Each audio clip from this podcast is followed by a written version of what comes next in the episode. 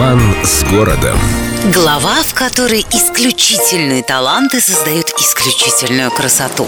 В нашем городе нет недостатков красивых, очень красивых и просто потрясающих оградах, но есть одна особенная. Такая, что дух захватывает. Да, она самая решетка летнего сада. 36 гранитных колонн, и между ними изящнейшая, легчайшая, словно парящая в воздухе ограда, настоящее сокровище мирового искусства.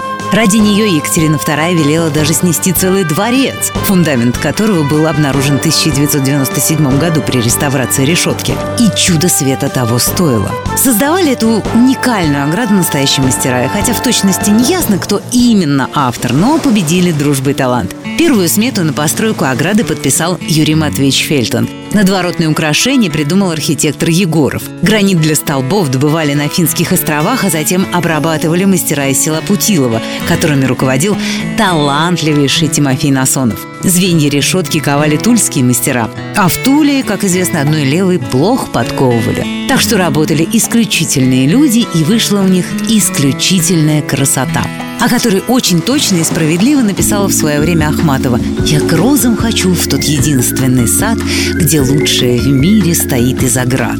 А еще знающие люди рассказывают, что один немолодой англичанин, большой знаток искусства и любитель красот, решил, что пока не побывает в Петербурге, о котором так много говорят с придыханием и восторгом, наследники не получат ничего по завещанию. Словом, увидеть Северную Пальмиру и умереть. И с такой идеей гость прибыл, вошел на своей английской яхте в Неву, бросил якорь напротив летнего сада и, что называется, погиб.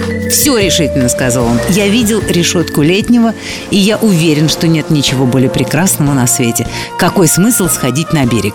И абсолютно уверенный в своей правоте тут же отбыл домой радовать наследников.